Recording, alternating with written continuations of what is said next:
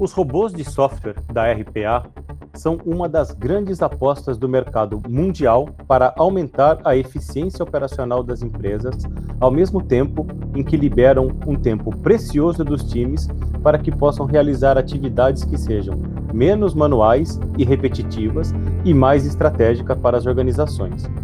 Empresas dos mais variados tamanhos e segmentos de mercado já utilizam os robôs de RPA em diversas áreas de negócio, financeiro, recursos humanos, operações, seja para atividades de back-office ou front-office. Mas, quais são as melhores formas para as empresas que querem começar a sua jornada de robôs de software? Com o que elas devem tomar cuidado? O que faz um projeto de RPA ter sucesso ou fracasso? Meu nome é Júlio Moretti, eu sou o CEO do Grupo Qualitar e este é o sexto episódio do Qualitalks. Para ajudar a responder essas perguntas, o meu convidado para este episódio de hoje é o Norvindo Lopes, arquiteto de soluções para RPA do Grupo Qualitar. O Norvindo atua diretamente na construção e gestão de robôs de software desde 2015 e já participou de projetos de RPA em empresas de vários segmentos de mercado. Atualmente, ele lidera a prática de RPA aqui no Grupo Qualitar e é responsável por ajudar os nossos clientes a terem sucesso em suas iniciativas de automação com robôs de software. Norvindo, muito obrigado por aceitar o convite de participar deste episódio do Quali Talks. E compartilha com a gente a tua experiência em RPA. E para isso, eu, eu vou começar com a primeira pergunta aqui. Pela sua experiência em projetos de RPA, o que as empresas buscam quando resolvem investir em iniciativas de automação com robôs de software? Olá, Júlio, bom dia. Primeiramente, muito obrigado pelo convite. Bom, vamos lá. É, as empresas elas buscam, é, inicialmente, o, o, fator principal que, que, que faz as empresas buscarem o RPA é a, a redução de custos. Nós temos outras coisas como qualidade de entrega, melhoria do processo, ganho de produtividade, mas isso tudo se resume à redução de custos. Tá? O, que, que, o que, que é a redução de custos? Um, um robô implementado ele vai te trazer um funcionário que, tá fazendo, que está fazendo uma tarefa totalmente repetitiva e que causa até um, um certo desconforto, descontentamento dos funcionários é, então ele deixa de fazer essas tarefas repetitivas, um robô passa a fazê-las, um robô que a gente não precisa talvez nem citar, mas ele trabalha 24 horas por dia, 7 dias por semana, incansavelmente. Então ele vai fazer toda essa parte e vai deixar esse tempo livre para que o funcionário possa fazer tarefas que realmente necessitem de uma análise, necessitem é, de, de, de um tipo de esforço diferente que traz até uma melhor qualidade de vida para o funcionário. Tá? Então esse robô, ele não vai pelo cansaço gerar erros nessa entrega. Então ele vai fazer sempre assertivamente aquilo que foi mapeado. Ele vai trazer melhorias para o processo, porque com um bom monitoramento, esse robô começa a te mostrar gargalos, locais onde você pode melhorar aquele processo e o ganho de produtividade, porque um robô vai, vai trabalhar, como eu falei antes, sete dias por semana, 24 horas por dia. Ele não toma café, ele não tem atestado. Então você ganha em produtividade porque o robô, ele, ele, além disso tudo que eu já mencionei, ele ainda te deixa, deixa o seu funcionário com tempo para fazer tarefas que antes ele não podia fazer. Então o robô vai entregar números em que esse funcionário que antes estava, estava fazendo aquela tarefa que o robô fez, ele pode passar a apenas analisar aqueles números e com essas análises gerar mais melhorias, mais qualidade de entrega para a empresa. Então acho que é isso que, que as empresas buscam quando elas decidem implementar o RPA dentro do dia a dia da empresa. Maravilha, Norvindo. E já que você citou aí no dia a dia, é, esses processos no, no, no, dia a dia, né, a automação, é, as empresas conseguem enxergar é, esses benefícios esperados, né? E será que elas conseguem, além disso, é perceber algum outro benefício além desses iniciais que você citou, como o ganho de produtividade, a redução de custos? Com certeza, Júlio, com certeza.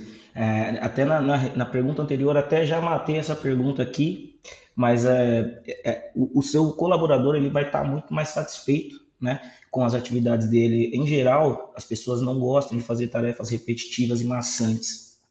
Então, você traz uma qualidade de vida para o seu funcionário que gera satisfação. E isso, um funcionário feliz, não tem, não tem nada que, que seja melhor que um funcionário satisfeito com as suas funções, suas atividades. Isso, isso gera, cara, inúmeras, inúmeros benefícios para a empresa. E isso gera também a oportunidade de você ter um quadro muito mais especializado. Então, você, o, o seu funcionário, é, é, deixando de fazer tarefas maçantes e repetitivas, ele começa a, a, poder se especializar mais naquilo que, que é a atividade dele, a atividade final. E com essa, com essa especialização, ele consegue fazer análises mais profundas, ele consegue trazer justamente melhora é, na qualidade do, do, daquele processo. E, e às vezes com, com a implementação de um robô, você consegue até é, descobrir processos que você poderia fazer, mas por questões de gargalo ou até mesmo descontentamento de funcionários, você não tinha essa visão, você não tinha isso no, no roadmap da sua empresa.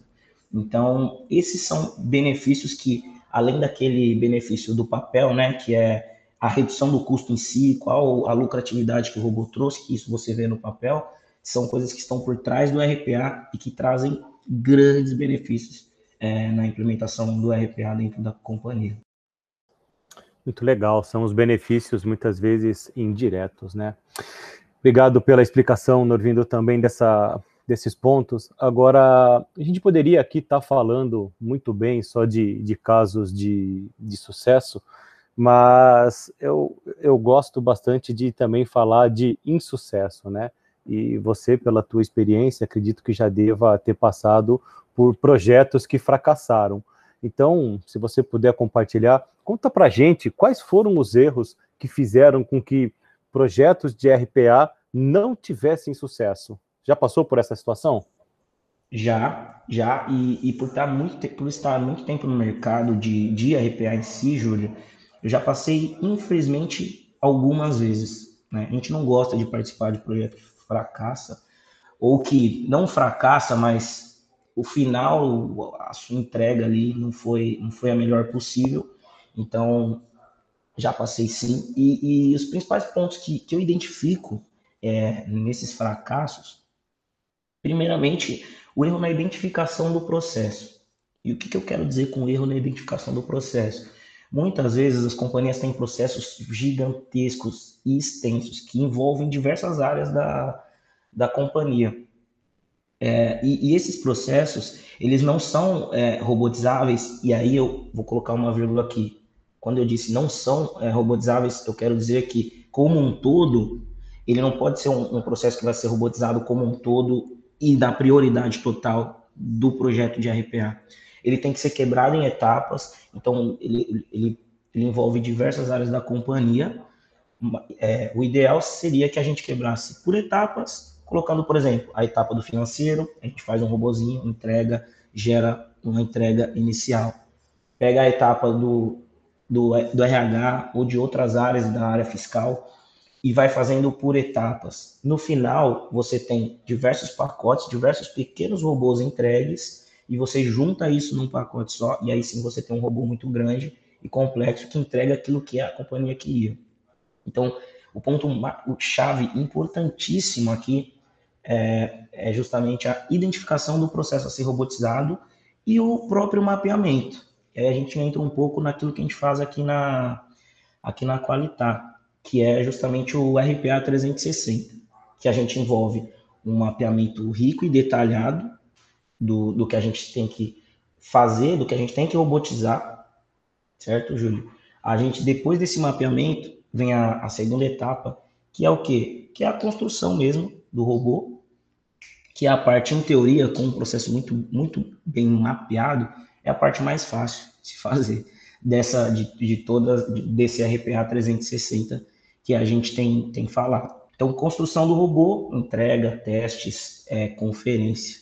Após a construção desse robô, aí a gente tem a parte da, de monitorar, que todo robô precisa ser monitorado. A gente fala que ele trabalha sete dias por semana, 24 dias, 24 horas por dia, porém ele precisa ser monitorado, a gente precisa acompanhar se houve alguma atualização nos sistemas que, são, que envolvem o robô, precisa acompanhar se não houve nenhum problema com as, com as máquinas que executam esse robô.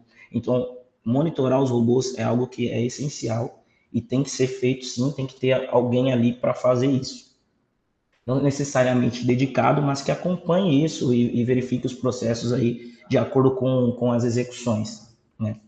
E por último, é, mas não menos importante, a gente tem também a mentoria, que é o quê? Que é quando o cliente precisa, é, o cliente decide passar a cuidar dos seus robôs. Então a gente pode, é, a gente ensina como cuidar dos robôs, como construir bots. É claro que é, um bot muito complexo vai exigir uma demanda, uma, uma mão de obra mais especializada para construção, mas é possível sim que usuários finais construam robôs pequenos, mais simples, para ajudá-los ali no dia a dia.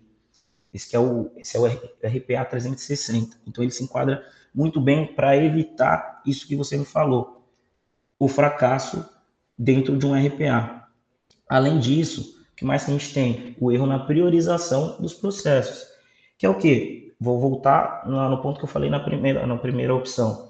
É, você escolhe um processo muito grande e você prioriza ele como, como o primeiro processo para ser entregue. Esse é um erro, se você quiser fazer ele como um todo. É muito importante você começar por processos menores, porque processos menores são implementados mais rápido e você tem resultados mais rápido. Então você já começa a gerar satisfação com a entrega do RPA mais rapidamente. Um processo muito grande demora para ser implementado, tem mais dificuldades de aprovação porque ele vai gerar mais erros, é muito grande. Então você vai ter mais, você vai demorar mais para entregar esse processo e as pessoas começam a ficar mais apreensivas. Isso não é legal.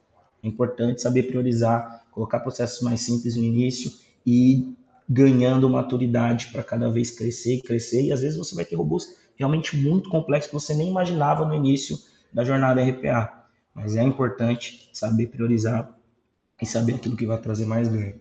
Um outro ponto importantíssimo: processos imaturos que não tem é, uma boa definição, as, as entradas dos dados podem ser diversas, ou eles têm decisões que não, não estão bem mapeadas no meio do processo. Isso gera muita insatisfação.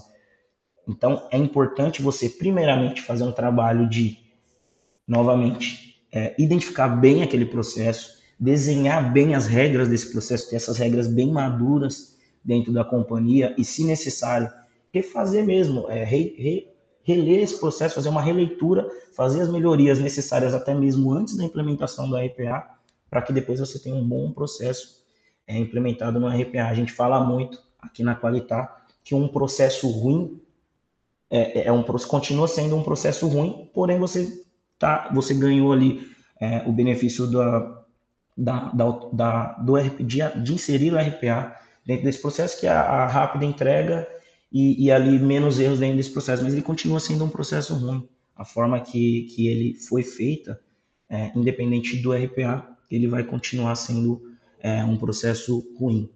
Né? E outra coisa que é muito importante aqui para evitar um fracasso dentro de um projeto de RPA é garantir o engajamento das pessoas envolvidas. Tá? E quando eu digo das pessoas envolvidas, eu quero dizer tanto o cliente que contratou, quanto nós que vamos entregar o produto. Tá? A gente precisa de pessoas, das pessoas que conhecem o processo, elas precisam realmente estar engajadas em nos passar as informações, em, em, em detalhar realmente como é aquele processo, estarem realmente interessadas e, e conseguirem enxergar a qualidade que aquilo vai trazer no dia a dia de trabalho delas. E nós, engajados também em entender o processo, ver quais são as dores, para que a gente possa até ajudar a, a sugerir as melhorias que eu falei no, no, no tópico anterior, é, dentro do processo, para que todos nós juntos, em conjuntos, sermos realmente um time, trabalhar em conjunto, todos envolvidos com a entrega, com a qualidade da entrega. Então, Júlio, acho que falei bastante, mas acho que são esses pontos que, que, que, que identificam, que para mim identificaram projetos que, que fracassaram no final. Não, fantástico. Você citou pontos aqui importantes, né? Desde o mapeamento até as pessoas que vão estar envolvidas, e, e, um ponto que é muito importante, e nem todo mundo tem essa visão, é a, a, gestão que precisa ser feita após o robô ter sido implementado, né? após aquele processo ter sido automatizado, porque mesmo numa fase 1, onde você conseguiu fazer aquele processo e automatizar, você ainda pode melhorar, né? Então, você saber lidar com com possíveis erros que aconteçam, não do processo, mas um, uma API que, por exemplo, não funcionar num determinado horário, então você ainda consegue, com a gestão, é, potencializar ainda mais aquele processo com o uso do RPA. Meu muito bom aí os, os exemplos que você colocou. Agora, se ainda tivessem recomendações que você pudesse fazer para evitar que projetos de RPA tenham problemas, vamos dar exemplo aqui, equipes, uma boa análise, você, você acredita que ainda tenham recomendações que a gente poderia colocar aqui para os nossos clientes, né, futuros clientes, é, para o início da sua jornada de automação?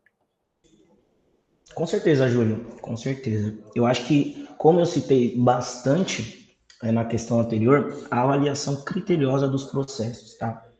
Que é aquela primeira etapa que eu citei do nosso RPA 360 aqui da Qualitar. É, avaliação criteriosa.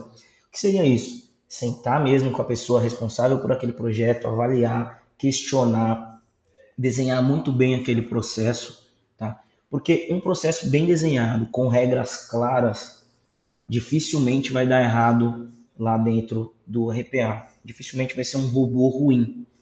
Isso é importantíssimo, é a parte mais importante do processo, Júlio. Muitas empresas, algumas vezes, cometem o erro de fazer vídeo somente e só com o vídeo tentar desenvolver o processo. Dificilmente vai ser um processo bom, a não ser que seja muito simples.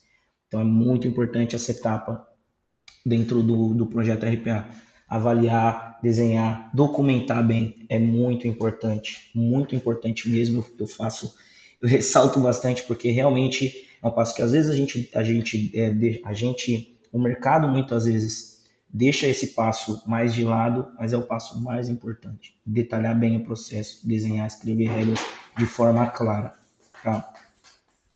Também é muito importante um planejamento bom envolver e, e, as pessoas envolvidas com processos, pessoas que conhecem de processo, porque essas pessoas dentro da companhia é, elas vão entender melhor o processo, avaliar as melhorias cabíveis dentro daquela companhia para trazer isso já dentro do RPA. Então a gente, se possível, melhorar o máximo possível aquele processo antes de entrar no RPA. Claro que nada impede, após entrar no RPA, também melhorar aquele processo. Inclusive o RPA ajuda nisso. Mas se for possível fazer algum tipo de melhoria antes, ou entender mesmo, às vezes a forma que o ser humano faz não é a mesma que um robô vai fazer. O ser humano ele utiliza aqui a tela. Às vezes o robô pode utilizar uma API ou um outro tipo de acesso dentro de um sistema via banco de dados, diversas formas, e isso melhora, traz agilidade no processo e qualidade na entrega.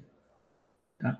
Outra coisa que eu recomendo é ter uma boa equipe, é, bons, bons é, analistas de negócio, bons desenvolvedores e sempre envolver um arquiteto, uma pessoa que tenha mais experiência, tenha mais casca realmente para trazer as dores e, e realmente é, mostrar os melhores caminhos para a gente desenvolver aquele projeto em questão, aquele processo em questão e os próximos. Então, eu acho que esses pontos são os pontos que, que vão evitar esses fracassos que a gente falou na, na última questão.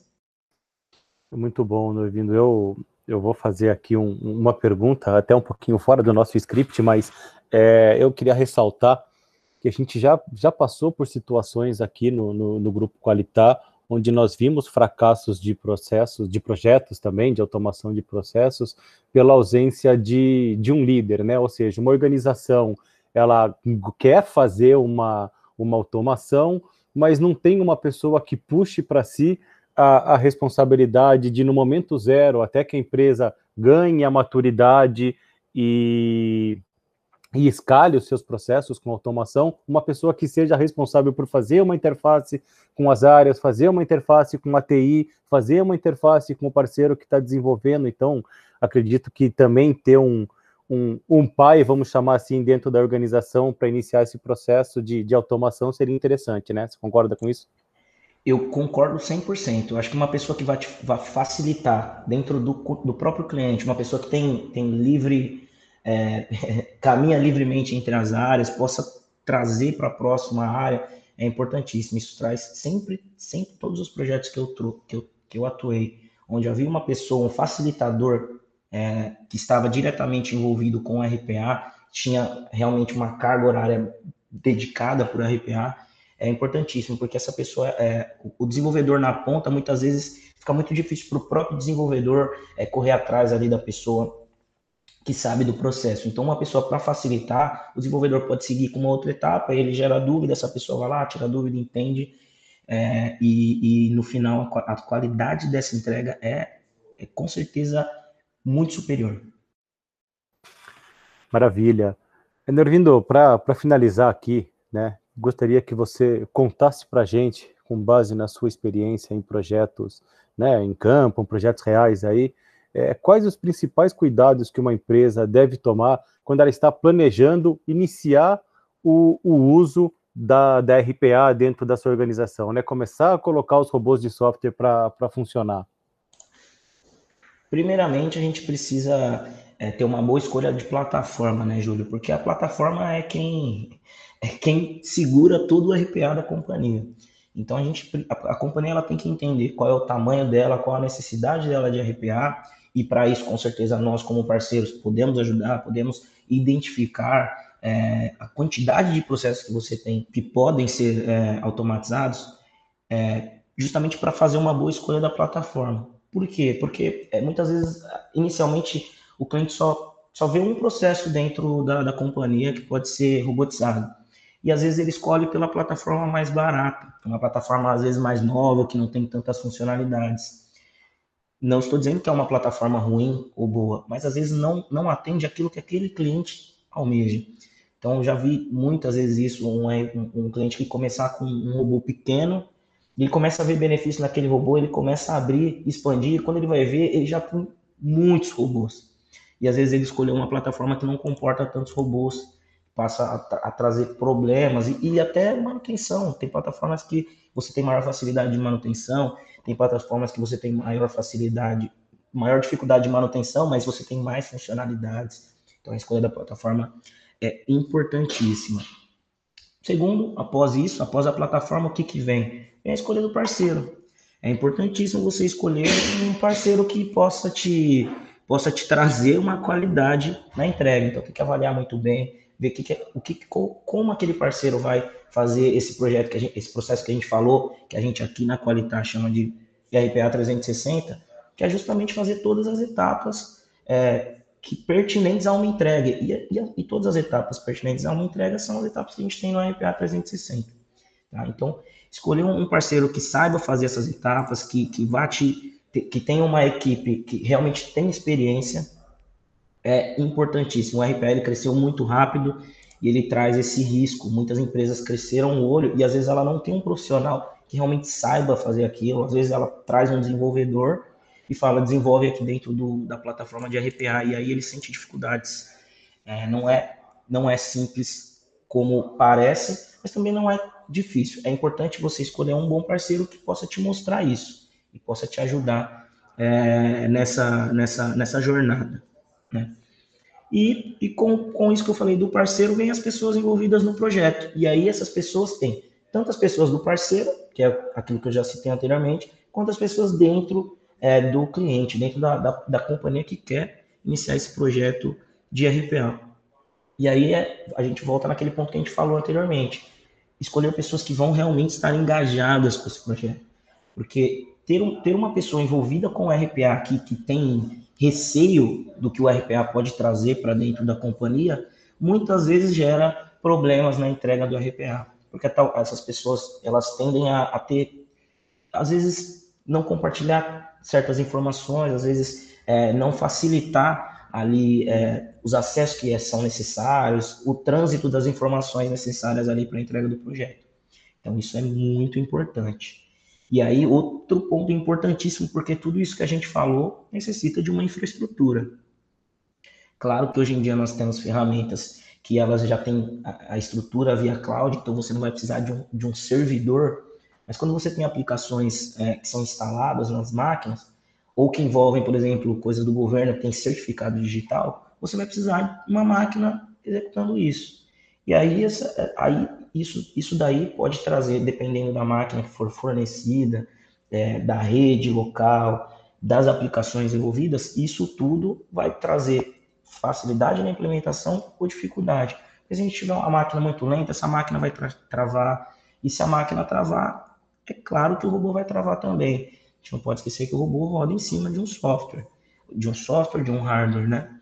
E se esse hardware parar ou se esse software parar, o robô vai parar também. Então é importantíssimo a gente ter uma boa infraestrutura que vá comportar as máquinas que vão executar o processo. Por isso, novamente, a gente precisa muitas vezes entender ali um pouco do todo, porque aí com um pouco do todo a gente pode entender, a gente vai é, dizer o que, que é importante, o que, que você vai precisar de infraestrutura, qual vai ser a melhor plataforma, qual vai ser a melhor forma da gente implementar é, esses robôs dentro da companhia.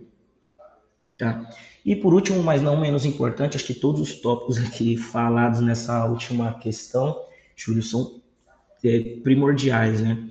Então, priorização dos processos, toco muito nesse ponto, porque esse ponto realmente gera muitas vezes satisfação ou insatisfação né, dentro da entrega de RPA. Priorizar os processos, como eu disse anteriormente, é, é, é o ponto que vai, vai, vai te trazer benefícios mais rápido, vai começar a ganhar pessoas que antes tinham receio ou tinham algum tipo de medo da entrega do, dos, dos robôs, elas começam a ver que, na verdade, é, a ideia do robô é melhorar a qualidade do, do, da entrega delas mesmas. Então, a priorização dos processos, ela traz esse tipo de satisfação é, dentro de projetos que a gente entrega nos clientes, Júlio. Acho que é isso. Muito bom, Norvindo. É, cara, obrigado aí por, por compartilhar suas experiências com, conosco. É, certamente, é, tudo que foi falado aqui não vai evitar que um processo ainda tenha fracasso, assim como também não vai garantir que um processo tenha 100% de sucesso. A gente quis trazer aqui para os nossos é, ouvintes e clientes é, uma forma de, de, de encurtar né, o, a, a, jornada de, de automação e compartilhar um pouco daquilo que a gente já viveu como experiência de sucesso e também de insucesso. E com isso, eu encerro mais um episódio do, do Quali Talks. Eu espero que vocês tenham gostado do conteúdo que aqui foi compartilhado. E fiquem atentos às nossas redes sociais e sigam o nosso canal no, no Spotify. Um grande abraço a todos e até o próximo episódio. Muito obrigado, Norvindo. Eu que agradeço, Júlio. Um grande abraço a todos. Espero que o papo tenha sido bom. Espero que todos tenham entendido um pouco do que a gente entende como melhores práticas aí para a implementação de um projeto de RPA. Muito obrigado pelo tempo de todos e até mais.